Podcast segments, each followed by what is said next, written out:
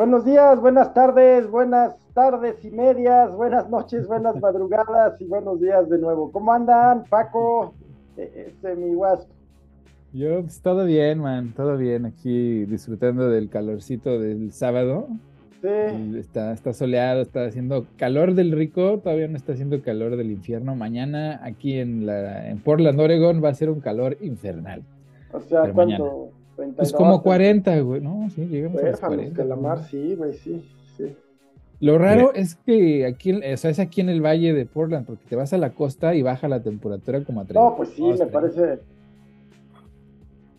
Pues acá que andará, Paco, unos 32 ahorita, 30. No, ahorita unos 26. Órale, qué Está rico. rico aquí en Ciudad de México. Ahorita, buen día, vamos checando eh, la aplicación del clima. Eh, y dice que estamos, eh, sí, que hoy estamos a máxima 24, mínima 13 en. Al- Álvaro Obregón, Ciudad de México. Y en ese momento se supone que estamos a 17, pero pues con el solecito que se ve, debe de ser la famosa sensación térmica como de unos 22, 23 grados. este, así. Órale, qué rico. Ha, ha bajado la temperatura porque pues entramos ya en, en plena época de lluvias. Eh, pero sí, sí, la verdad es que, que, pues, todavía seguimos eh, pues, con esa sensación de verano. Creo que lo peor ya pasó porque sí hubo, y Gil no me va a dejar mentir, hubo unos meses que, que verdaderamente estaba intratable el tema, el Sí, tema del clima, el tema del calor sobre todo, es, digo, para los que ponen en duda del tema del cambio climático. Ahora, eh, es interesante porque pues ahorita estamos como que disfrutando, que ya la lluviecita y como que ya está refrescando y que ya se viene el invierno. Pues a ver, si el cambio climático nos regala de repente unos veranos inusuales en la Ciudad de México, no les quiero contar lo que tal vez pase en el invierno. Sí, a huevo. Sí, sí. sí. Oigan, Oye, Ajá. y a ver, yo les quería preguntar, porque ahorita está dura la tendencia acá en Estados Unidos de gente que se quiere ir a vivir a México, pero pues este, sin renunciar a su trabajo, ¿no? O sea, que pues, o sea, desde el punto de vista y la perspectiva de acá, de, eh, pues es una buena idea porque pues te pagan un dólares y vives en pesos. Sí, sí. Pero pues también he estado viendo que pues hay una molestia generalizada, o sea, ya, ya hasta los, la clase media alta se está quejando de, de la gentrificación de la Condech y de, los de sus espacios favoritos que ya habían gentrificado. de la. Roma. Ajá. Los gentrificadores se están quejando de que los andan gentrificando, entonces me parece muy Ah. curioso, güey. Así son las cosas, sí. ¿Cómo, cómo ven? Mira, yo digo, este, vo- voy a utilizar ahora, ahora sí que el deporte como pretexto. A ver, eh, después del Mundial de Qatar, que se disputa ya en cosa de tres meses, ¿no? Noviembre, diciembre, el primer Mundial de Sembrino. El siguiente Mundial, pues es eh, una coorganización entre Canadá, Estados Unidos y México, eh, principalmente Estados Unidos, que es el que lleva el mayor peso de, de partidos, pero bueno, tres países, ¿no? Organizando el Mundial.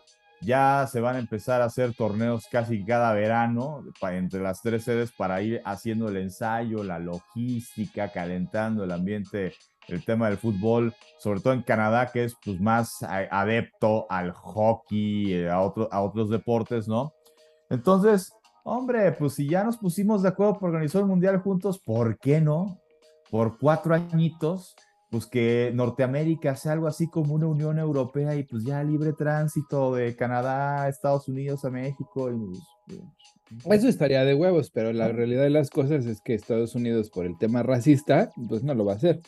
Porque de verdad, o sea, eh, tiene todo el sentido de tener una unión norteamericana de libre tránsito de bienes, personas y, y mercancías, pero la bronca ahí es que aquí hay un sector, pues si no, no es la mayoría, pero sí es un sector grande que pues controla las cosas o sea, la política, el poder, el dinero, que tiene esta visión en donde los, los mexicanos y los latinos en general pues, son sucios.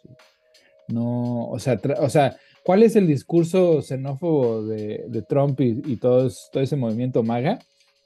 Con respecto a, la- a los latinoamericanos, que pues son violadores, traen enfermedades este, traen pobreza, cosa que no es cierto, o sea, las enfermedades, o sea, el, latino promedio pues es una cultura limpia, ¿no? O sea, estamos acostumbrados a, pues bañarnos diario, güey, o sea, por lo menos una vez, ¿no? Y acá pues todavía hay muchos euro, o sea, gente que se cree europea que tiene esta visión de que el agua hace daño, ¿no? O sea, que bañarse diario hace daño. Y, y no lo estoy diciendo así como, como, como sin conocimiento de causa. Yo conozco gente con la que he trabajado que pues huele fuerte y te dicen que no se bañan diario porque pues hace daño. Y yo me quedo así como de a cuatro, ¿no? Y así de a cabrón, o sea, como este ese pedo, ¿no? Y me puse a investigar y resulta ser que el del medievo en Europa, pues como el agua estaba contaminada, pues la gente le tenía pavor al agua. Entonces no se bañaban, no se bañaban porque tenían la creencia de que el agua pues te podía matar. No, pues no, todavía no, aprendían a, hervirla todavía. Exactamente. En aquel entonces, ¿no? Eh, sí, y, una de las benditas eh, costumbres, eh, pues que finalmente se nos quedaron a los que vivimos de este lado a, raíz de la conquista es que las culturas prehispánicas, todo lo contrario, eran muy adeptas a pues, bañarse todos los días, ¿no? Más de una vez. Sí, sí, este... Y había una instalación sanitaria, o sea, había canales de riego y canales de desecho, o sea, había una ah. infraestructura dedicada a la sanidad. Había, habían, digo, lo que hoy conocemos como el WC, en, hay pirámides, hay algunos centros arqueológicos donde se han encontrado, pues, lo que en ese momento era el baño, ¿no? O sea, el WC, este...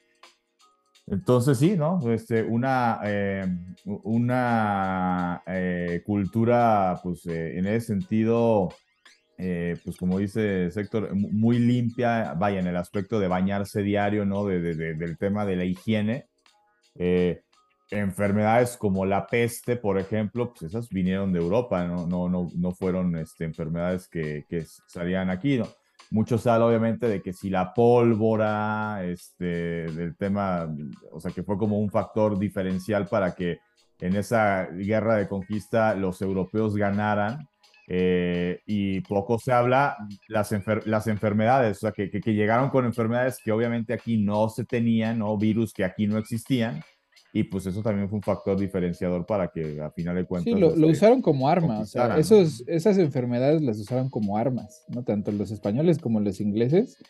Eh, enfermaban a la gente a propósito, pues creo que pues Hernán Cortés, ¿no? cuando estaba la epidemia el a lo más cabrón, pues que cortó el acceso al agua, ¿no? O sea, les cortó el, acceso al, No es cierto, inundó la ciudad, le, eh, quitó el dique que, impedía que el, agua se les metiera. Y, este, pues imagínate, enfermos y luego inundado, pues eso fue ya una pestilencia entre la muerte, pues en el agua, pues se contamina el agua, ¿verdad? Sí, aquí pasó en Tula igual. Ajá, no, o sea, Sí, gravísimo. Pero bueno, eh, eh, regresando al tema de la gentrificación americana en, México, en, lugares como, porque aparte pues no se están yendo así a los pueblos remotos, evidentemente se están yendo a los lugares urbanos. Claro. Entonces, ahora sí que la afectación se siente más en, lugares pues donde ustedes viven, ¿verdad? O sea, en las pues, ciudades. el primer efecto a, a mí culturalmente, pues hasta me gusta bastante que haya gente diferente, extranjera, eh, todo tipo de migración. El tema es que eh, justamente como vienen con sueldos estadounidenses, pagan rentas que, pues también los, los, arrendatarios abusivos les cobran, hay, oferta, hay demanda, y pues ya hay una burbuja en, en estos lugares, ¿no? Ya eh, para alguien incluso que gana bien aquí en México, pues se, vuelve caro vivir en esos lugares que para, e, para estas personas pues les resulta bastante económico. Ese es el único punto, o sea, fuera de eso. Y en general no hablo solo de la renta, sino que todo se vuelve caro porque pues estas personas lo pagan, todo, todo, o sea, servicios, alimentos, todo, todo se vuelve caro en esa y, Y hasta, mira, ¿sabes cuál? Yo, digamos que la gentrificación acá es algo común, sucede pues bastante, ¿no? Barrios latinos o negros o pobres en general que de repente alguien le, ve algo y le empiezan a invertir pues para gentrificarlo. ¿Y cómo, cómo gentrificas un, lugar? Pues primero eh, avientas a la policía, ¿no?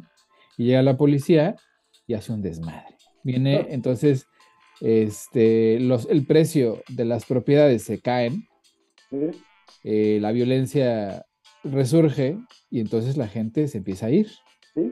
Lo que llegan los conglomerados, compran toda esa propiedad barata, la arreglan, eh, le meten unos food por aquí, unas tienditas por allá, ¿no? Hacen un development, eh, un, proyecto de, de, ¿cómo se llama? De development. entonces lo venden carísimo, ¿no? Entonces ah. empiezan a atraer a gente que no es de ahí, que no tiene ningún, ninguna conexión con, la comunidad, ni tiene ninguna intención de mezclarse con la comunidad, ni adaptarse a la comunidad. Empiezan a traer sus tiendas, sus productos, sus costumbres, y, y la comunidad de ahí pues se ve desplazada, ¿verdad? A un lugar peor de donde estaba. Ahora, cuando es de país a país la gentrificación, pues a mí lo que me, o sea, es como San Miguel de Allende, ¿no? Que era pues, un pueblo eh, muy tradicional que ahora pues es una colonia, es una colonia gringa y pues tú cuando vas a las tiendas pues ves y compras las cosas que un gringo compraría o lo que estaría pensando que, compraría en México, no lo, lo, que realmente es tradicional del lugar, ¿verdad? La comunidad en San Miguel de Allende se, se vio desplazada. Pues es... Eh, Aparte, yo no sé, fíjate, me quedé pensando ahorita que, Paco y tú hablaban, si no también tendrá que ver con este tema que se destapó con el supuesto, pues, ¿cómo decirlo?, eh, segmentación por pigmentación de piel que supuestamente está haciendo el Sonora Green, ¿no? Eh, si no tiene que ver con esto, o sea, hay zonas que están Tradicionalmente hay zonas en México que en donde viven muchos extranjeros, casi todos ellos blancos, como la zona aledaña a la embajada estadounidense. Y, bueno, pues ahí no, no ves que haya un tema de, divisiones y todo, pues tú lo sabes mejor que nadie, Guas. Pues por, algo eres el Guas. Pero eh, yo creo que en la Roma, en la Juárez, en la Condesa, por supuesto, pues está ocurriendo esto en función no solo de la pigmentación de, de piel, sino pues del acceso económico, ¿no? Del, del Entonces, sí, sí está ocurriendo y, y pues sí, no, no, no es bueno para los habitantes de una ciudad. Sí, no, y, y, es la Ciudad de México, Querétaro, Oaxaca, la Ciudad de Oaxaca, o sea. Mérida. Mérida, y, entonces lo que estamos viendo es un fenómeno bien extraño, porque ellos, ellos a, ellos mismos se, se, denominan expat, ¿no? Expatriados. Así es, así es. Pero pues son inmigrantes y además son refugiados económicos, porque es gente que en su país no puede vivir bien, ¿no? Con el sueldo alto que ganan, porque son, son sueldos altos, pero esos sueldos altos en California pues son nada, en, en Washington pues son nada, en Nueva York pues menos. Entonces, de vivir en un cuarto con un baño y una cocineta, puedes vivir en una casa bien nice ahí en la Cuauhtémoc o en, en la colonia Roma o en, no sé, Los Cabos, donde, se les dé la fregada gana.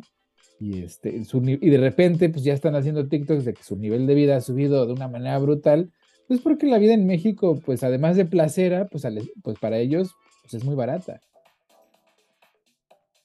Y, perdón, y luego el tema de la seguridad no les preocupa. Pues no, güey, porque donde se mueven es seguro. Sí, pues es, se protege el mercado, ¿no? Claro. Perdón, Paco, perdón. Sí, les decía, acaba de pasar un tema interesante, por ejemplo, con eh, Televisa Univisión, ¿no? Este, y bueno, particularmente, seguramente pues, ha haber sido en varias de sus áreas, pero eh, a mí me tocó verlo en el asunto de TUDN, eh, cuando surge esta fusión que se da, si no me equivoco, en 2019, ¿no? La, fusión de Televisa y Univisión, que ya eran empresas hermanas, pero se da ya la fusión como tal. Se da este fenómeno binacional donde Televisa pues tenía eh, gente, digo, conductores mexicanos o, latinos, ¿no? Eh, en Miami y también en México y habían vaya, transmisiones simultáneas eh, en los dos países. a veces sabían cosas como, por ejemplo, el perro Bermúdez que ya vivía en Miami, lo traías para que narrara el clásico entre Chivas y América en Guadalajara y luego se regresaba a Miami. Eh, eh, se volvió una cadena binacional, ¿no? Recientemente se dio un pues sí, de, despido o salida de varios de, los empleados de TUDN, eh, particularmente los que estaban viviendo en Miami. ¿Por qué? Pues por lo que están diciendo ustedes. Eh, les pagabas eh, en Estados Unidos, pero la forma de vida en Estados Unidos, el costo de vida, pues es mucho más caro que el costo en México. Entonces, ¿qué hizo Televisa? Me está saliendo caro, seguramente también afectados, golpeados de algún modo por el tema de la pandemia, ¿no? Entonces, eh, hablaron con varios de sus talentos en Estados Unidos para decirle, oye, ¿sabes qué? Eh, te sigo pagando el mismo sueldo, pero vente a México, ¿no? Y hubo varios que dijeron no.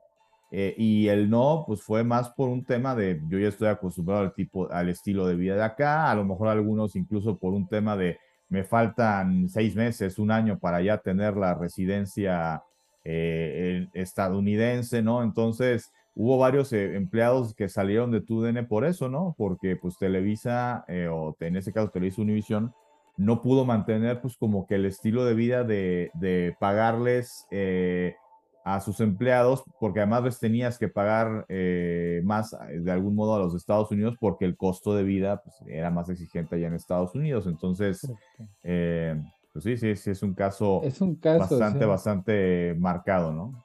Y además, ¿sabes qué? O sea, prepárense, porque esto va increciendo para los próximos cinco años, porque la moneda, o sea, la moneda mexicana se ha comportado excepcionalmente bien, por lo que haya sido. Y el dólar se está comportando excepcionalmente mal, ¿no? O sea, la inflación en Estados Unidos va y el euro Y el euro excepcionalmente peor. Sí, sí, sí, no, no. O sea, la inflación está sin control, o sea, ahí ya, ya la clase media alta, alta, ya le está costando también trabajo eh, mantener el, y ahora se suma el tema Taiwán, que va a inflar todavía más este, este tema inflacionario de las cadenas. Sí, aunque a mí ese se me hace que fue un favor con favor, ¿no? O sea, fue ganar, ganar para los dos, para los dos bandos, porque, o sea, acuérdate, mano, ahorita en China hay una, una crisis bien, bien dura. O sea, que, que viene desde dos, desde dos ángulos, ¿no? La bancaria, ¿no? El sistema bancario está fallando. Y el inmobiliario. el inmobiliario ya valió gorro. Pero el bancario ahorita está tronando porque no tienen cash. La gente entró en pánico y empezaron a sacar su dinero. Y, bueno, ¿y por qué entraron en pánico? Porque uno de los bancos rurales, eh, pues entró en default. Ajá este, o en quiebra, pues, y el dinero se lo robaron y desapareció, el dueño se fue, o el encargado se fue con toda la lana, desapareció, y ese dinero no hay quien se lo regrese a los ahorradores. El dinero de toda su vida desapareció. Y entonces, ¿qué pasa? Pues el sistema entra en crisis porque como no hay quien respalde tus ahorros, ¿no? En caso de que pues, el banco, el banco pues, desaparezca, pues no hay quien, no hay quien respalde tus ahorros. Entonces la gente empezó a sacar su dinero y el gobierno pues empezó a restringir el acceso al, cash, o sea, cuánto puedes tú sustraer de tu cuenta de banco. Y entonces pues ahorita hay una crisis de confianza en la banca brutal. Ese es por un lado. Y por el otro, hay una generación entera de jóvenes, este, millennials, bueno, ya no tan jóvenes y, los, ¿cómo se llaman? Los generación Z, que, que tienen la nueva filosofía de hacer el mínimo esfuerzo para sobrevivir porque a ellos les dijeron que pues si se esforzaban y estudiaban muchos años, pues iban a vivir mejor, y resulta que no, siguen trabajando en las mismas fábricas en donde trabajaban sus padres, sin ninguna visión ni prospecto de crecimiento, mientras que pues la clase que siempre ha estado potentada, pues está viviendo este, una vida de lujos y excesos, ¿no? Entonces, pues están muy enojados y no quieren trabajar. Entonces, y en Estados Unidos, pues imagínate, está la inflación al 8 y feria por ciento, la popularidad del presidente, o sea, creo que hasta Trump está mejor, güey. Eso, ahí está el punto, o sea. Ajá, no, o sea, entonces, pues, ¿qué pasa? Creas una un pinche distracción de poca madre, güey, y haces un pinche show de poca madre, y, que, y ya no estamos hablando ni de la crisis bancaria, ni de la crisis con la juventud, ni la inflación, ni la impopularidad del presidente, estamos hablando de China y Taiwán.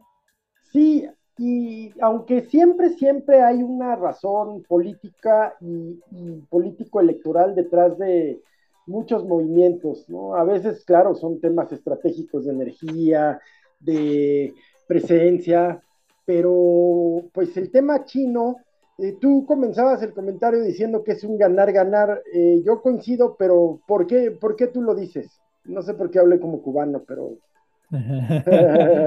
Te entró, ándale, man, ahí andas, este, sí, andas decantando, güey. No sé. Oye, pues no, ¿cómo que por qué lo... ¿eh? no, ni unos ni otros, la verdad. Este. este, pues, ¿por qué lo digo? Pues porque... Ah, o sea, ¿en qué gana China, dices? Pues la distracción de que pues ahorita internamente tiene, o sea, no la distracción hacia afuera, hacia afuera ellos les vale gorro, hacia adentro, o sea, hacia adentro tienen que, tenían que distraer la atención de las crisis grandes que tienen ahorita pues, con algo y esto fue un pretexto perfecto porque además, mira, los gringos necesitan esos microtransmisores y los chinos también, güey. Todo el mundo necesita Taiwán. Sí, sí, cañón, cañón. Eso es ineludible. Ahora, ¿a qué fue la, representante Pelosi? ¿A qué fue? Pues al escándalo, yo creo, pues por su gira por el sudeste asiático a reafirmar su posición en, la región, ¿no? Como, como manda más, pues fue y pues... A ver. Puso, pie, puso el pie de Estados Unidos ahí en Taiwán. Sí, pero pues en un momento en que ¿En qué le beneficia a los, a los demócratas, a ella? Lo mismo internamente. ¿En pues, qué? ¿En qué? La inflación está al 8, 8 puntos y feria más alta, sí.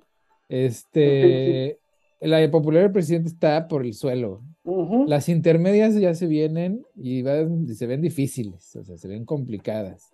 Entonces, pues, imagina, o sea, se ve bien, ¿no? O sea, una muestra de poder o de fuerza en la región del sudeste asiático contra tu adversario, mayor adversario, pues se ve bien con el electorado, sobre todo con, los conservadores, que están así como en la, en la línea de, voto por el fascismo, pero no me gusta, o mejor voto por el menos peor. Ah. Entonces, pues para ellos, pues es una, una, forma de, mostrar fuerza, ¿no?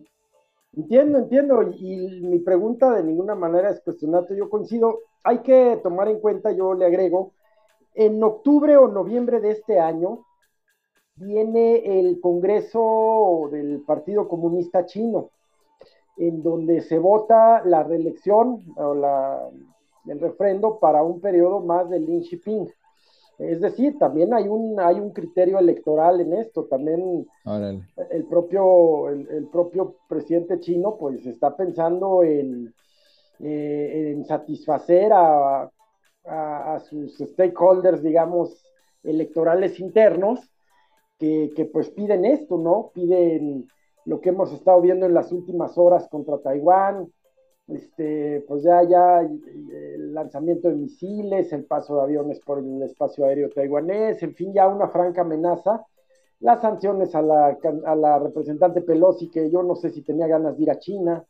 Pues, este... O sea, es lo que te digo, mira, es, es como, es Norcorea en grandote, ¿no? Es el mismo juego de... Están utilizando ciertamente, sí.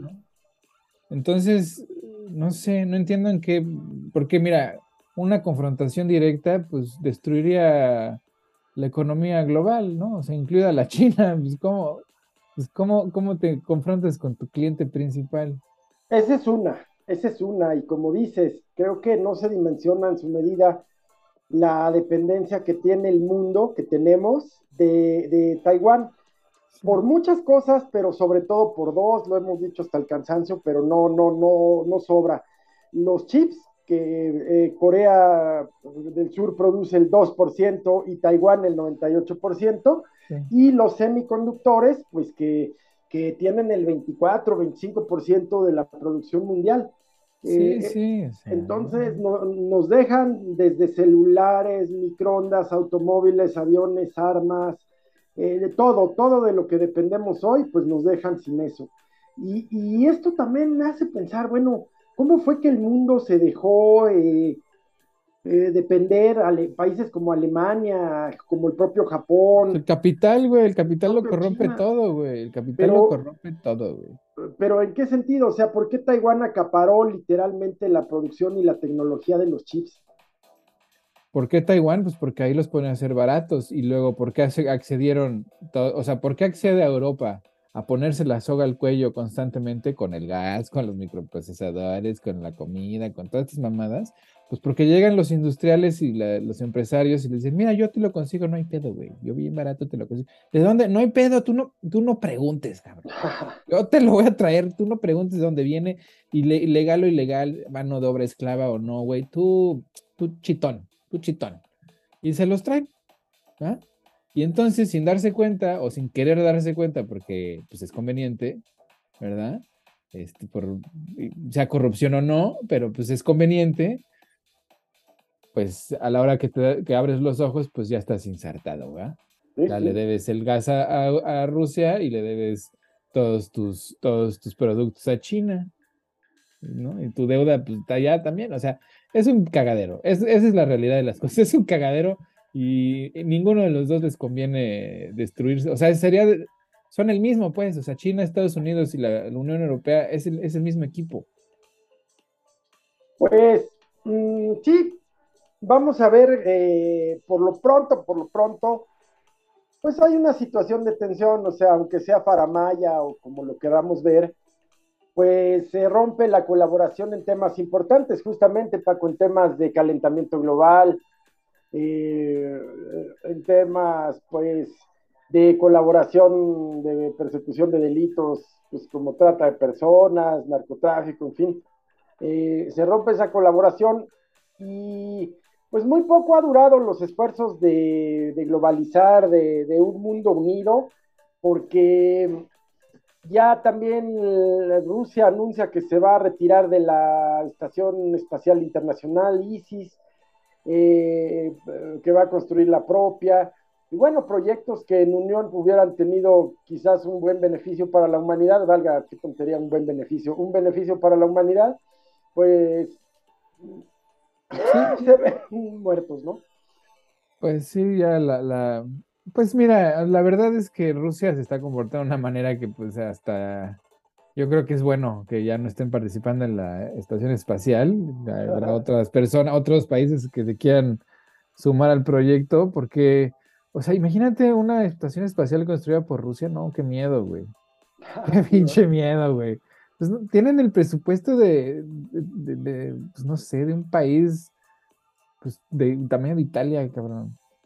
O sea, no es así que digas una, una nación, una potencia económica, pues no, no lo es. Que pueda estar gastando como gasta Estados Unidos o Elon Musk o la propia Europa, ¿no? pues Elon Musk ha de tener más presupuesto que ese güey. O sea, China. Que todo el Sí, China, o sea, China sí es una potencia que dices, a ah, chinga madre. Sí, pero... bueno, y Rusia, bueno, pues bien o mal, ahí siguen estancados, diría Paco, en, eh, enzarzados en la media. Eh, no hay avances para uno ni para otro, me parece a mí, eh, ya, ya se estancaron ahí. sí. Oye, pues hablando del Paco, güey, de, la, de la cancha, pues ya es hora del, del tiempo, de la hora cara. Entonces, Paco, arránquese con la cara, por favor. Muy bien, pues listos para hablar de Laura Cara en lo que tiene que ver con esta semana en información deportiva. Eh, pues se dio a mitad de semana la participación de equipos mexicanos en eh, pues le dicen Leagues Cup, que en realidad eh, le pusieron Leagues Cup Showcase para esta edición de 2022. ¿Qué es la Leagues Cup? Es este torneo binacional o trinacional que quieren hacer eh, pues entre la MLS y la Liga MX. Y digo trinacional porque hay que recordar que la MLS cuenta con la participación de tres clubes canadienses. Y bueno, pues aquí... Eh, se, dio, se dieron dos partidos que en realidad fueron de corte amistoso en el SoFi Stadium, ¿no? La casa del equipo de los, de los Rams y de los Chargers de Los Ángeles de la NFL. Y pues bueno, en esta eh, participación de equipos mexicanos fueron juegos amistosos entre el Galaxy de Los Ángeles y Chivas de Guadalajara y el LAFC, eh, lo que alguna vez fue Chivas USA, contra las Águilas del América. Galaxy le ganó 2 por 0 a Chivas. Eh, el equipo del LAFC perdió en penales con el América después de un somnífero empate sin goles. Aquí lo, lo, que destaca es que pues, lo venden como un espectáculo de primer mundo y los cuatro equipos jugaron con suplentes, ¿no? Eh, Chivas, eh, pues era el que más justificación tenía de jugar con suplentes porque el viernes, ayer, tenía partido contra el conjunto de Mazatlán, que por cierto también perdió Chivas 2 por 1, no, no, no da una, el conjunto del Guadalajara no da una, porque no ha ganado en siete partidos, cinco empates, eh, dos derrotas, muy pocos goles. Sin llorar, cuando, sin llorar. Cuando, cuando anota, hay, ha habido por lo menos un par de goles legítimos que yo no sé qué ven los que están en el bar, o sea, ni con tecnología pueden corregir la plana. Y ayer contra Mazatlán, eh, Fernando, el oso González de Chivas se hace expulsar tontamente, ¿no? Eso no, se reprocha. Pero al, minuto hay una falta exactamente igual donde el jugador de Mazatlán también estaba amonestado, ¿no? Un pisotón. Eh, falta igualita, estaba amonestado, era para sacar la segunda amarilla y por lo tanto expulsar. El árbitro no lo expulsa y viene el gol justamente de este mismo futbolista del equipo de Mazatlán que bueno, tan estaban conscientes en la banca del Mazatlán que ya era un, eh, pues un riesgo tenerlo en la cancha, que lo sacan luego, luego de meter el gol. Eh, así como pasa a veces en, el básquetbol o en el hockey, ¿no? Que metes gol y te sales, ¿no? Pues igualito aquí, porque en el Mazatlán sabían, este en cualquier momento nos lo expulsan, ¿no? Luego empata Chivas eh, por un penalti polémico, eh, lo revisa el VAR, finalmente con todo y la revisión del VAR, dejan el penal por un empujón que se da por arriba. Eh, empata el equipo de Chivas. Y luego se da una falta fuera del área que termina en tiro libre para Mazatlán, que viendo la repetición, primero es falta del jugador de Mazatlán. El jugador de Mazatlán empuja al jugador de Chivas. El de Chivas, eh, pues le contesta el empujón y el árbitro lo que ve es la segunda falta. Entonces, eh, desafortunadamente esas jugadas, pues el VAR no las revisa. Y pues en el tiro libre termina ganando el conjunto de Mazatlán. Eh, insisto, los principales responsables son los jugadores, ¿no? Han fallado dos, eh, dos penales, bueno, tres, porque el, gol de ayer falla en el penal eh, Ángel Saldívar, pero le, tiene la fortuna de que el rebote le cae y la termina metiendo al fondo, pero ya Chicote Calderón, Alexis Vega contra León y contra Pachuca respectivamente fallaron penaltis que pudieron significar la victoria entonces, pues decir que el tema es el entrenador es bastante redundante. Yo creo que llega un momento en el que también los jugadores tienen que asumir el compromiso de saber en dónde están parados, en dónde juegan, eh, porque pues sí, francamente esto de escudarse de que no, pues es que este entrenador no es entrenador para Chivas, pues me parece que, que llega un momento en el que pues también hay, que exigirles, ¿no? No les pagan mal al equipo de Chivas varonil contrasta con lo que es Chivas eh, femenil, ¿no? Eh, y esto pues para la gente porque en redes sociales la caballada es, no, pues que a Mauri Vergara ya venda el equipo, no es dueño para Chivas. No, a ver, Chivas eh, como organización de fútbol, al igual que muchas otras en la Liga MX, pues bueno, tiene varias categorías, ¿no? Y tiene fútbol varonil, fútbol femenil. Eh, si a Mauri Vergara es tan mal dueño, eh, pues explíquenme cómo eh, a quien puso a manejar el proyecto femenil eh, y le ha dado tiempo y le ha dado recursos, que ya sabemos que en el fútbol femenil lo que se invierte es menor porque los sueldos, los salarios siguen siendo salarios menores a los de la Liga MX varonil, a pesar de esfuerzos de varios equipos, entre ellos Chivas, de pagarles cada vez mejor. Eh, hombre, pues Chivas Femenil hoy por hoy es el mejor equipo y no es nada más por ver la tabla general y, ah, pues sí, van de super líderes, no. Son campeonas, son campeón de campeonas y además arrancaron el torneo pues, de manera perfecta. Entonces, mm. yo creo que más bien es un tema de que pues en una organización tú eh, contratas gente, delegas responsabilidades y bueno, pues en la categoría femenil, los resultados ahí están, en la, en la categoría varonil no están, pero vaya, me parece que el tema de que quitar entrenadores y demás, yo, yo, creo que uno ve el compromiso, las ganas, el hambre con la que juegan las futbolistas y pues es muy contrastante, salvo con algunas honrosas excepciones, lo que uno ve en la categoría varonil. Entonces, pues triste cómo están arrastrando la cobija de Chivas, pero pues insisto, Chivas es, más grande que algunos jugadores que no no ubiquen dónde están y pues para muestra el botón es el equipo femenil que son dignas representantes de la historia de este club y pues que muestra una cara totalmente diferente y una realidad muy distinta en su liga. Eh, en tema de el béisbol de la liga mexicana, pues estamos ya muy cercanos a que arranquen los playoffs. De hecho, esta es la última semana de actividad de la Liga Mexicana de Béisbol y eh, a falta de que se disputen eh, o que terminen más bien, porque ya arrancaron las series de fin de semana, eh, cómo están las posiciones en estos momentos en la zona norte. Tijuana, el equipo de los Toros, el actual campeón líder con 60 victorias, 28 derrotas en 88 partidos. Recordando que originalmente el calendario que se diseñó estaba para disputar 90 partidos. Tijuana, a menos que llueva o algo en su última serie, pues los va a disputar. En segundo lugar están los tecolotes de los dos laderos que tenían un arranque impresionante y se desplomaron, ¿no? Tienen 57 victorias, 27 derrotas en 74 partidos. Ellos, algunos partidos pendientes que la lluvia no permitió que se jugaran. Eh, y bueno, seguramente en el caso de eh, dos de, Laredos, pues van a terminar con, posiblemente van a acabar con cuatro juegos pendientes. Eh, de Monclova, 52 victorias, 31 derrotas. Cuarto, Sultanes de Monterrey, 50 ganadas, 38 perdidos. Quinto, eh, los Algodoneros de la Unión Laguna, 48 victorias, 38 derrotas. Y en sexto lugar, los Rieleros de Aguascalientes con 42 victorias, 44 derrotas. Califican los primeros seis de cada zona. Eh, en estos momentos, Aguascalientes, pues ya clasificado Saltillo con 38-50, Durango con 35-52 y Mariachis de Guadalajara con 32 y 56. Ya no tiene ninguna posibilidad. Eh, ¿Cuál es el formato? Pues como el que se utilizaba durante muchos años en la Liga Mexicana del Pacífico. Juega el 1 contra el 6 de cada zona. Eh, avanzan los tres que ganen las primeras series y el mejor perdedor avanza como cuarto lugar y vienen ya después semifinales de zona, final de zona y la serie final. En la zona sur, el líder son los Diablos Rojos de México con 48 victorias, 34 derrotas. Le sigue el equipo de Pericos de Puebla con 48 victorias, 37 derrotas. No, ahí el Pericos tiene más partidos traducidos en derrotas, por, por eso el, eh, el liderazgo del equipo de los Diablos. En tercero, los Olmecas de Tabasco, 45-37. Cuarto, Yucatán, 44-43.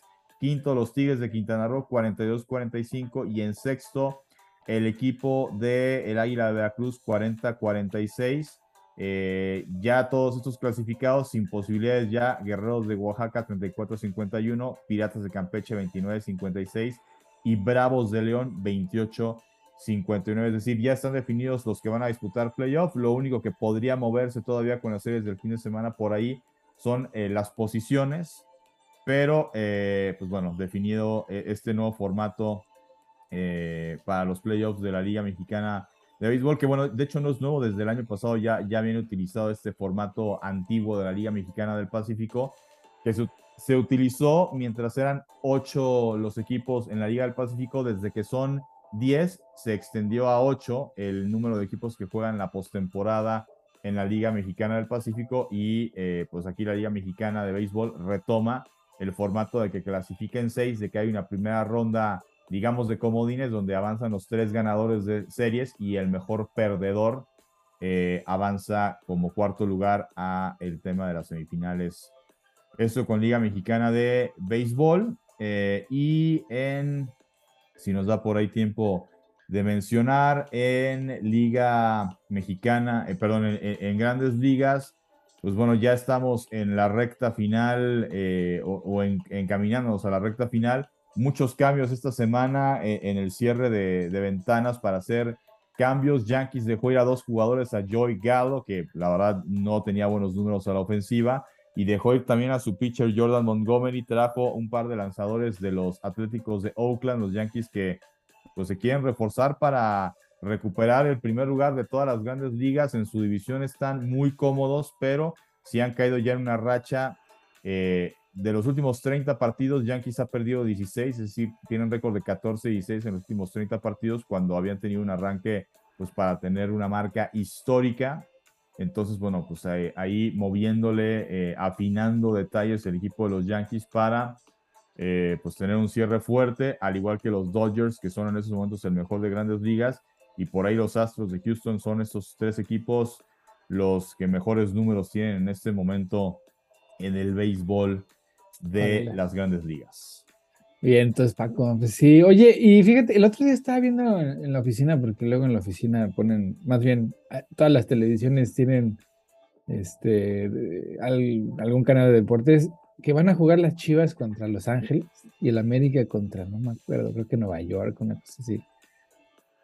Sí, o sea, lo de los partidos contra Los Ángeles ya, ya fueron, habrá por ahí algún otro partido, creo que Chivas va a ser, pero contra Cincinnati. Y mm. es esto de la League Cup Showcase, ¿no? Eh, que la League's Cup Showcase no es otra cosa que partidos amistosos entre equipos de Liga MX y MLS. Eh, para dentro de un año se va a hacer un torneo entre las dos ligas, un torneo pues, que van a ser 48 clubes, ¿no? Los 30 que creo que para ese momento ya debería tener la MLS, más los 18 de la Liga MX. Eh, pues el mismo formato que va a ser el Mundial de 2026, ¿no? 48 selecciones, aquí 48 clubes. Se va a hacer durante un mes en el verano, las tres sedes, eh, o sea, los tres países siendo sede.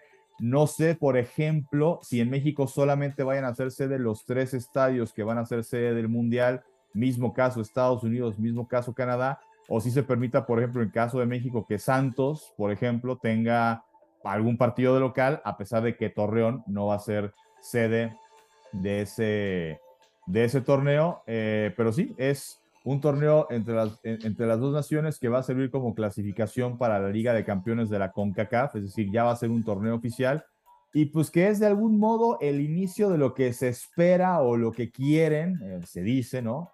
Que algún día, así como en grandes ligas hay equipos de Estados Unidos y Canadá, eh, en la misma MLS, en la NHL, en la NBA, hacer un torneo en el que participen clubes de México, Estados Unidos y Canadá y que esa sea su liga, ¿no? O sea, es decir, mm. que, que, en México la liga ya no sea nada más jugar Chivas contra América, sino que a final de cuentas el campeón no es el campeón de México, sino es el campeón de los tres países, ¿no? Es, ese es el sueño guajiro que tienen en este momento.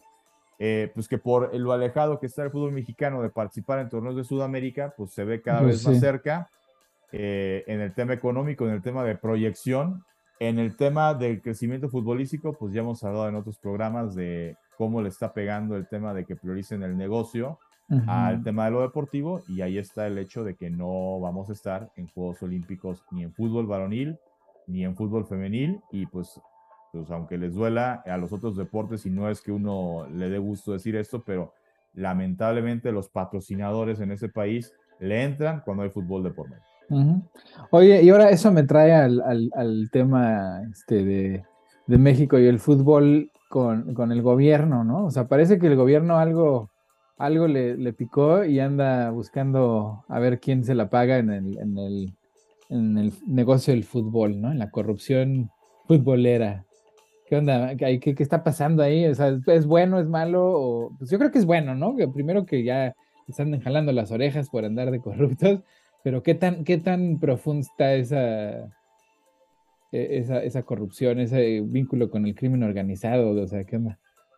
Fue tema en la mañanera, este, por ahí algún eh, reportero puso a preguntar, nada más que, eh, híjole, a, veces el, el, tema de hacer algo que puede ser bueno, pero pues lo haces mal porque claramente el periodista que hizo la pregunta, pues yo creo que era sembrado y lo mandaban a saber pues, preguntas sobre esto porque no dijo bien, habló de grupo, es grupo Orlegui y grupo Pachuca, no dijo bien el nombre de Alejandro Iragorri, que es el presidente del grupo Orlegui, dijo Alejandro Iragorri, este grupo Lergi o Lergi o Energí, o, o sea, vaya, o sea, que habla de una poca preparación pues para, para hablar del tema, o que claramente no es un reportero pues que, que domine la fuente de deportes, ¿no?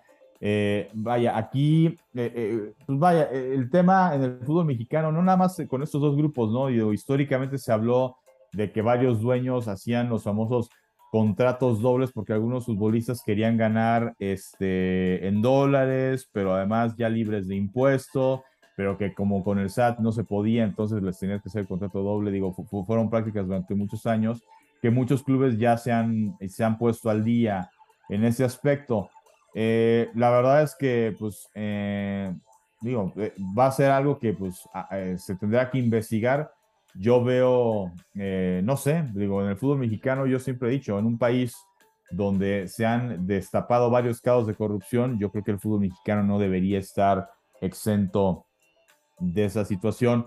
¿Qué pasa con Grupo Orlegui, que es dueño del Atlas, ¿no? Y el presidente del Atlas, ¿no? José Riestra, su hermano estaba metido en la comisión eh, de arbitraje eh, y al Atlas, pues durante este bicampeonato que lograron, pues hubo varios momentos donde hubo arbitrajes que, pues, decisiones polémicas que terminaron favoreciendo al Atlas, que, pues, bueno, es el actual bicampeón. Entonces, pues se habla mucho de que así como al América de los 80 el arbitraje los ayudó, pues ahora este Atlas bicampeón, pues igual el arbitraje por tener allá un pariente metido, ya no está más en ese, en ese cargo eh, el que estaba en la comisión de, arbitraje, ¿no? Entonces, hombre, pues eh, hay muchas prácticas malas en el fútbol mexicano. Eh, es un club de Toby, el fútbol mexicano es la realidad.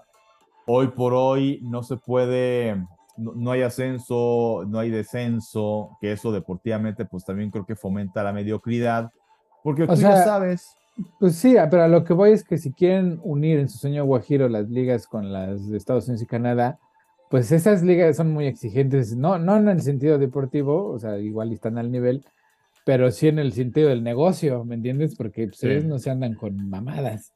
No, sí, no pueden haber estos temas, o sea, digo, seguramente, digo, conociendo Estados Unidos y más como, Estados Unidos destapó eh, el escándalo del famoso FIFA Gate, del cual más de la mitad de directivos del mundo del fútbol, eh, sobre todo Sudamérica y por ahí algunos eh, también en CONCACAF en el Caribe, este, vaya, perdieron su cargo porque se descubrió pues que aceptaban sobornos para votar, porque cierta sede fuera elegida para ser sede de una Copa del Mundo eh, caso de lo que pasó con Rusia y mismo Qatar. Qatar trae esa mancha de que Qatar, pues por eso fue elegida como sede, porque pues metieron lana a los jeques y pues finalmente eh, vinieron esos votos, ¿no? Ya nos echó para atrás la sede, se va a jugar el Mundial en Qatar. Eh, pero bueno, todo eso lo destapó Estados Unidos porque Estados Unidos fue perjudicado, quería el Mundial de 2022. Eh, Estados Unidos, pues sí, le va a decir a mí, pues digo, Hacienda, lo que diga tu SAT o no sé qué, como se llame en México, no me importa, eh, pues yo también te voy a hacer tu, entrégame tus, tus números, tu investigación, o sea, te voy a investigar, necesito que tus finanzas sean sanas, saber de dónde vienen. De que vengan del crimen organizado y que hay injerencia de narcos en el fútbol mexicano actual, no creo. Sí creo que pueden haber pues tratos en lo oscurito, eh, por abajo del agua. insisto, hay hay cosas pues, eh, insanas en, el fútbol mexicano que, pues sí, seguramente eh, la, MLS en su momento investigará y si algo no les gusta, pues ese torneo de fusionarse no se dará. Este torneo de la League's Cup pues no tiene tema porque pues es dos ligas que se unen para jugar un torneo entre ellas, pero pues finalmente cada una juega su respectiva liga, ¿no? Eh, pero sí, para, para fusionarlo, además el tema de los salarios y mira, son muchas cosas, ¿no? Porque a ver, ¿qué pasa con Estados Unidos y Canadá? Que en varias ligas hay equipos canadienses participando eh, en ligas estadounidenses o viceversa, ¿no? Porque la NHL, la de hockey, eh, nació en, Canadá. Pues que hay un, eh, vaya, entiendo que un canadiense no necesita visa para entrar a Estados Unidos, sí necesita un permiso de trabajo, ¿no? Si un jugador de hockey se va a jugar a un equipo de Estados Unidos, le tienen que dar un permiso de trabajo, pero bueno, son, son, son trámites menores, ¿no? Un mexicano, por ejemplo, eh, pensando en, a ver, se van a fusionar las tres ligas y entonces, eh, pues, eh, se tendría que considerar que los mexicanos, pues, tienen libertad de, o sea, vaya, no, ya no vas a contar como extranjero si juegas en Estados Unidos o en Canadá, porque se supone que ya es una liga de tres países que se fusionaron, ¿no? Este, para el tema de su fútbol. Entonces a los mexicanos o les tendrías que quitar el tema de que necesiten visa para entrar o en automático cualquier futbolista mexicano o cualquier miembro de una organización de fútbol que, que vaya a trabajar en Estados Unidos, pues en automático le, tendrías que dar eh, express el permiso de trabajo, ¿no? O sea, son cosas diplomáticas que no entiendo mucho eso, pero son complejas, ¿no? Justamente ya para ir cerrando el, el cafecito de la Unión Regional, ¿no? Es bien curioso que pues cuando está la xenofobia al, al, máximo en Estados Unidos y en Canadá también, o sea, en Canadá también hay mucha xenofobia.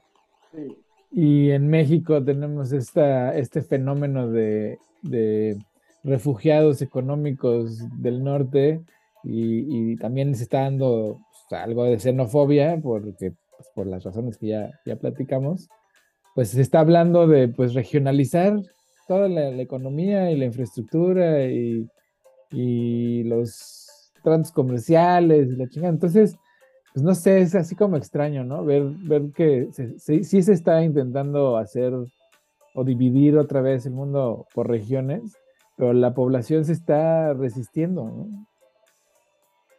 O parte de la población se está resistiendo. ¿Cómo ves, man? Es, eh, es que tiene, tiene algún tiempo que, que es un fenómeno ambivalente, o sea, se da un fenómeno en donde tal parece que cuando se dio la globalización como tal en los 80s, 90s, pues prácticamente se hablaba, no sé si recuerdan aquel concepto de la aldea global, ¿no? Todos íbamos a ser hermanos y, y agarrarnos de las manos. Y al mismo tiempo, eh, durante esos años en que se tenía este discurso, se dio la guerra de los Balcanes. Pues una guerra que fragmentó a más de cuatro países, ya hoy son creo que ocho, sino que nueve. Eh, que, pero había muchos ejercicios, o sea, al mismo tiempo que el mundo quería unirse y tal, eh, eh, pues está siempre el tema del independentismo vasco, del independentismo catalán, del racismo estadounidense o norteamericano, incluyendo a Canadá. O sea, es la lucha por la identidad individual. Exacto, pero más que una identidad, no se vuelve, la identidad no se vuelve un tema de unión con quienes son similares a ti, sino de exclusión a quienes son diferentes a ti. Tribalismo, o sea, absolutamente, al tribalismo. Absolutamente. Y se está repitiendo. Y efectivamente son esos criterios los que siguen permeando eh, aquí en México, los, eh, sobre todo los turistas sudamericanos, peruanos, ecuatorianos, contra todo el discurso de, del presidente y que el canciller Ebrard dando en Sudamérica, pues son maltratados, los deportan, los regresan colombianos, peruanos, eh, ¿bajo qué criterios? Tú sabes, ahorita creo que has estado al tanto pues de este famoso asunto del Sonora Grill. Yo no sé si sea verdad o no, la verdad. Ah, es evidente que sí, siempre lo ha sido, no solo ahí, sino en muchos. Hay un meme que describe, que dice que todo México es un Sonora Grill, ¿no?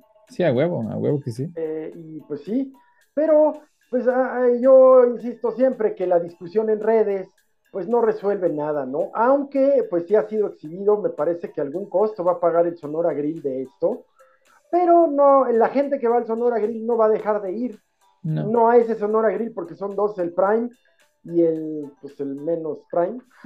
sí, no, y el Sonora Grill es un ejemplo, pero pues en general, o sea, todos los lugares, desde que yo tengo memoria de adolescente, pues en todos los lugares había esa sensación o ese esa práctica de la exclusión para hacer sentir mejor a otros, ¿me entiendes? Para hacer más exclusivo el lugar.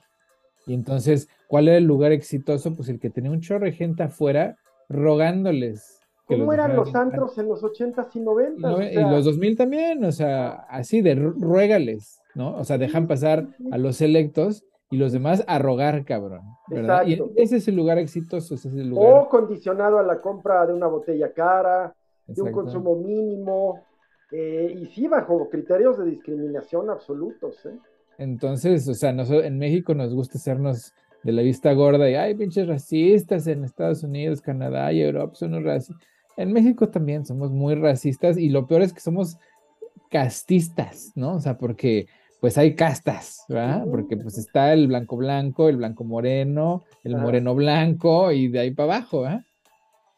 Entonces, pues sí, sí es así curioso, pues, pues estas dinámicas en donde ahora el que desplazó, pues está, está siendo desplazado de la condesa y de la Roma. y entonces ahora sí levanta la voz para defender su cultura y su espacio, ¿no? Sí, sí. Entonces me parece, o sea, y tiene razón, o sea, toda esta gente que se está quejando de todo, del, del fenómeno de la gentrificación, y colonia extranjera, pues tiene razón, o sea, las razones están, pero es curioso que, y es interesante, pues que se dan cuenta solo cuando les afecta a ellos, y no cuando les está afectando en San Juan de las Pitas, ¿no? En donde pues están desplazando a la comunidad eh, por negocio, por lo que quieras, ¿no? Pero bueno, ya para no alargarnos en el cafecito que se nos está acabando, pues es hora de las... ¿eh? Es hora de las recomendaciones, man, te digo, porque pues, si no te pegan, güey, te van a pegar. mira, como Tutankamón, padrino. Este, fíjate que en la semana salió hoy en contexto la, un documental muy bueno que se llama de la Deutsche Welle, DW, DDDW, eh, que se llama La China de Lin Xinping. 45 minutos que con todo el sesgo europeo que pueda tener, pues es una buena aproximación a una personalidad poco conocida y que explica mucho del rumbo que le quiere dar a China, ¿no? Bien interesante, la China de Lin, Xin Liping, como se llama. Que, es, él, es el reformador, ¿no? ¿Él es el reformador económico o quién es? Pues sí, económico, sí, efectivamente. Es el actual presidente, ¿no? Reformador económico, pero un ah, hombre pues que en cuanto a derechos humanos, libertades individuales, pues es muy duro, ¿no? Ah, sí, no, lo estaba yo confundiendo con Deng Xiaoping. Que ah, Deng Xiaoping, el anterior. Exacto, el que, pues el que empezó la reforma agraria, pues. Exacto, exacto. La agraria, luego pasó a la industrial, después a la comercial, y la verdad es que sentó las bases de la China moderna, pero el gran consolidador de este proyecto China, y es súper interesante ver eh, cómo, pues es explícito en, en que las libertades individuales la democracia le estorban, no sé por qué me suena conocido, y pasa por encima, eh, sobre todo y a, cualquier costo, cumpliendo los, los mandatos del partido, ¿no? E, es, un verdadero fanático, pero hay que entender qué lo lleva a ese fanatismo. Eh, es una historia súper interesante pero además, pues creo que tenemos una idea de China, de una China trazada, de una China, y ya estamos muy lejos de eso. Ayer, es el futuro. Dependiente de, esto que comento de mi recomendación, eh, estaba viendo algunas tomas de la televisión china eh, entrevistando gente cerca de Taiwán, de donde salieron los misiles, en fin, y, como decíamos, pues ese es eh, un absoluto respaldo y sí, vayan y pónganles y nuestro ejército ya debería eh, ponerlos, no sé qué esperan para traer de vuelta a Taiwán, en fin. El respaldo interno, pues sin duda, y, ayuda mucho a entender este rumbo que está tomando, pues este documental. ¿Cómo se llama, mano, otra vez? La China de Ling Xiping en Deutsche Welle es gratuito en YouTube. Cámara. Camarón de la isla. ¿Tú, Paco? ¿Qué, nos traes? Yo, pues, recomendación en esta ocasión va a ser de la plataforma de Amazon. Es una eh, película eh, de, donde aparece el español Oscar eh, Jainada, la mexicana Maite Perroni, se llama La Octava Cláusula.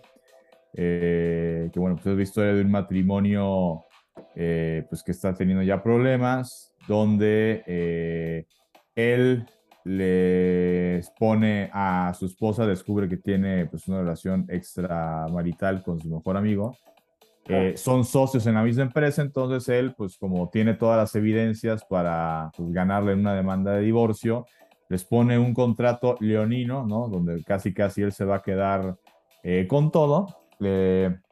Pero pues mientras eso ocurre, llega una visitante misteriosa, pues que va a contribuir a que le dé un giro eh, pues radical a la historia, ¿no? Eh, pues es una es eh, pues, película, se puede decir como un tráiler de, de, misterio, suspenso, intriga, pues está en la plataforma de Amazon. Y también les recomiendo esa misma plataforma otra película que se llama Trece Vidas, eh, que está basada en la vida de eh, un equipo de fútbol de Tailandia que en el 2018, mientras se disputaba el Mundial de Rusia, ellos después de un entrenamiento, era cumpleaños de uno de, los integrantes del equipo, y se van eh, a unas cuevas en Tailandia, ¿no? Un lugar así tipo, aquí en México, para poner en contexto, algo así como las grutas de Cacahuamilpa, ¿no? Entonces van a explorar las cuevas y resulta que empieza a caer una lluvia eh, pues, espectacular, ¿no? Eh, en Tailandia y los niños quedan atrapados dentro de la cueva eh, es, es, caso real, ¿no? Y fue pues motivo que incluso tuvieron que venir buzos, bueno, tuvieron que ir a Tailandia, perdón, buzos extranjeros para diseñar toda una logística de cómo sacar a los niños. y aquí, para no spoilerear, ah. yo no, lo, lo más interesante, digo, ya sabemos qué pasó con los niños, pero lo más interesante es cómo terminan, pues, vaya, la solución que le terminan encontrando a cómo sacar porque habían unos lugares demasiado estrechos, entonces, ¿cómo le hicieron para poder sacar a, los niños y al entrenador de estas cuevas en Tailandia? Se llama 13 vidas, también está en Amazon Prime, son las recomendaciones eh, que les hago. Es ese donde el, Elon Musk decía, iba, o sea, hizo el comentario de que él los iba a salvar y la, la, la, y luego se hizo güey. Ese fue el caso, ¿no? Eh, eh, digo, en la película no sale nada de, de, Elon Musk, nada más sale básicamente el tema de, digo, también un poco este tema a veces de, pues, de los gobiernos. Eh, hay un momento en el que están ya los, obviamente la, Armada o la Marina tailandesa, sus buzos, ¿no? Eh, pues con el tema de nosotros nos encargamos de rescatar. Eh, y llegan estos ingleses que los ingleses sí tenían experiencia buceando en cuevas, entonces como que no les quieren hacer caso porque no, no, nosotros nos encargamos. Y luego, pues ya cuando de repente empiezan a salir buzos tailandeses así con golpes en la cabeza, por lo que decimos, ¿no? Eran lugares muy estrechos, con estalactitas y, demás, pues, y, no iban con el equipo necesario, pues de repente unos salían lastimados.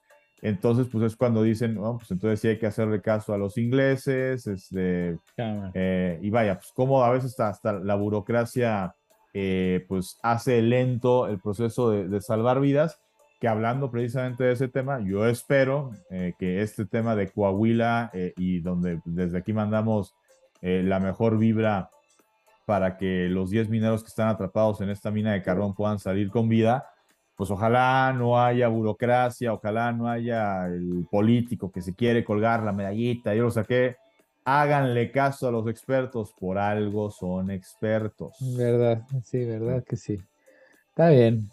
Yo les voy a recomendar una. Ayer fui al cine. Ya hace mucho que no iba al cine porque, pues, entre las pandemias y que, pues, ya mejor lo pones en Amazon o en Netflix. No, no te sabes comportar. Es que luego no me sé comportar, man, ya sabes. O sea, hago ruido, este, aspavientos, soy. ajá, les chiflo, güey. ¿no? no, no, para nada. Eh, échenle agua. Échenle agua. Pero bueno, ayer fuimos al cine y fuimos a ver una película que la verdad ni siquiera, o sea, la escogimos porque pues estaba, ¿no? A la hora donde estábamos ahí enfrente del cine. Y me llevó una muy grata sorpresa. Es una película dirigida, bueno, se llama, el, título de la película es Vengeance. Supongo que en español será Venganza. Y es dirigida, escrita, dirigida y actuada por BJ Novak. BJ Novak es este actor que salía en The Office del personaje Ryan Howard. ¿Se acuerdan de Ryan Howard de The Office? ¿De Ryan? Sí, más o menos, sí. bueno, del interno, ¿no? Que llega así que era medio pedante, ¿no? De ese personaje. La película trata de un, de un escritor neoyorquino de del New Yorker, ¿no? De la película, de la revista New Yorker, que pues, pues es el tipo típico neoyorquino que pues no tiene pues una vida personal, ¿no? O sea, ah. dedica a trabajar y sus relaciones pues son banales, ¿no? O sea, y sus relaciones de pareja pues son intrascendentes, ¿no? Tienen varias novias, a ninguna la quiere y medio las pela.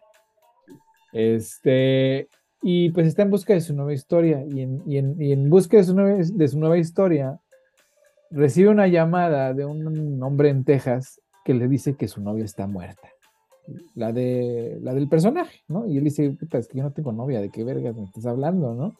Total, lo convence de que sí es, o sea, de que sí es su novia, o sea, no lo convence, sino que le hace la llorona y entonces él ve por pena, por lo que quieras, ¿no? Decide ir a Texas al velorio, ¿no? Porque era lo que estaba pidiendo.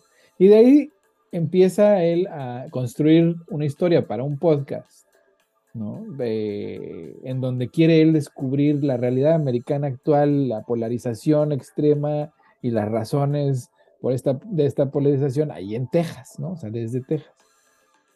Y en lugar de, pues, construir una historia como tal, pues, digamos que lo que pasa es que descubre lo que es la intimidad, ¿no? Descubre lo que es construir lazos eh, y, relaciones valiosas con gente pues, inesperada. Y está muy bien escrita, la historia está muy interesante, sí, sí, sí tiene dos, tres twists que dices, órale, no me lo hubiera esperado. Órale. Eh, sí, suena bien interesante. Está muy interesante, sí, es así como estilo eh, Little Miss Sunshine, ¿no? Así como ese ah, sí, sí, sí, sí, sí, sí. De las, de las películas que son así como, pues interesantes, tienen profundidad, tienen una historia entretenida, las actuaciones son buenas, hay personajes que pues son muy interesantes y, y, te pintan una realidad pues que es muy actual, ¿no? O sea, de gente que no se conoce pero se odia. Y cuando se conocen, pues ya no se odian tanto, ¿no? O sea, ah. ya no se odian, ¿no? Pero sí, es muy, buena película. No sé si ya está en México o no, pero si la ven por ahí anunciada, no ¿En qué plataforma la viste? No, en el cine, güey. La vi en el cine. Ah, bien, bien, Entonces, si no, si no la ven anunciada, o sea, se ve que no le van a meter mucha, mucha publicidad, pero seguramente la van a la van a, exportar a México de cuando, cuando vean Vengeance o Venganza de VJ Novak, échensela, está, está muy buena. Muy bien como de estas de cine, de, a lo mejor en los cines de arte sobre todo. Ajá, exacto. Me, suena. Ándale, sí. La cineteca. Cineteca o pues independientes. Segundo, ahí en, en la Cuauhtémoc siempre ponen de estos, este, estas películas independientes. Pero bueno, pues ya se nos acabó el tiempo para nuestro cafecito semanal. Muchas gracias por acompañarnos, Paco, mi, mi queridísimo man. Ahí nos vemos la otra. Cuídense mucho, gracias. Qué gusto verlos, estamos en contacto, que estén bien. Nos vemos. Adiós. Adiós.